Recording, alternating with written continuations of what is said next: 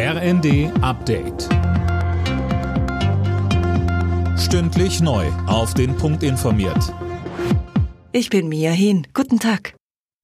Eine Protestwelle gegen Rechtsextremismus und die AfD schwappt durch Deutschland. An diesem Wochenende gibt es Dutzende Demonstrationen überall im Land.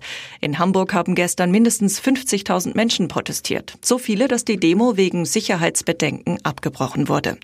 Der Politikwissenschaftler Albrecht von Lucke sagte im ZDF, Das sogenannte Geheimtreffen von Potsdam, was so geheim ja gar nicht war, hat jetzt ans Licht gebracht für viele, dass es darum geht, dass äh, offensichtlich sogar Deutsche mit Migrationshintergrund mhm. deportiert werden sollen. Das ist also etwas, was an die finstersten Tage, Stunden und Jahre der deutschen Geschichte erinnert. Und das lässt Leute aufstehen.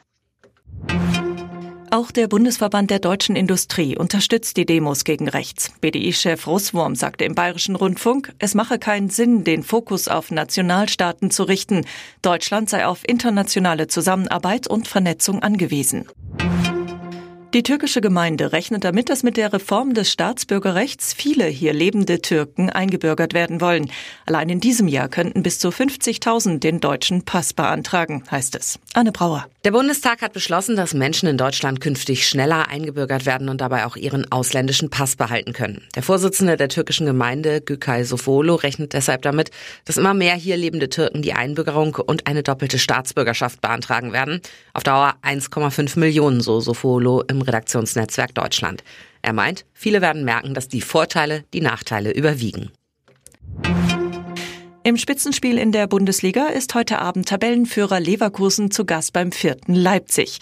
Am Nachmittag spielen außerdem Freiburg gegen Hoffenheim, Köln gegen Dortmund, Bochum gegen Stuttgart, Heidenheim gegen Wolfsburg und Darmstadt empfängt Frankfurt.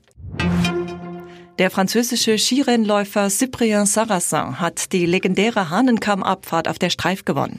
Er war in Kitzbühel fast eine Sekunde schneller als der Schweizer Marco Odermatt. Dritter wurde Dominik Paris für Italien.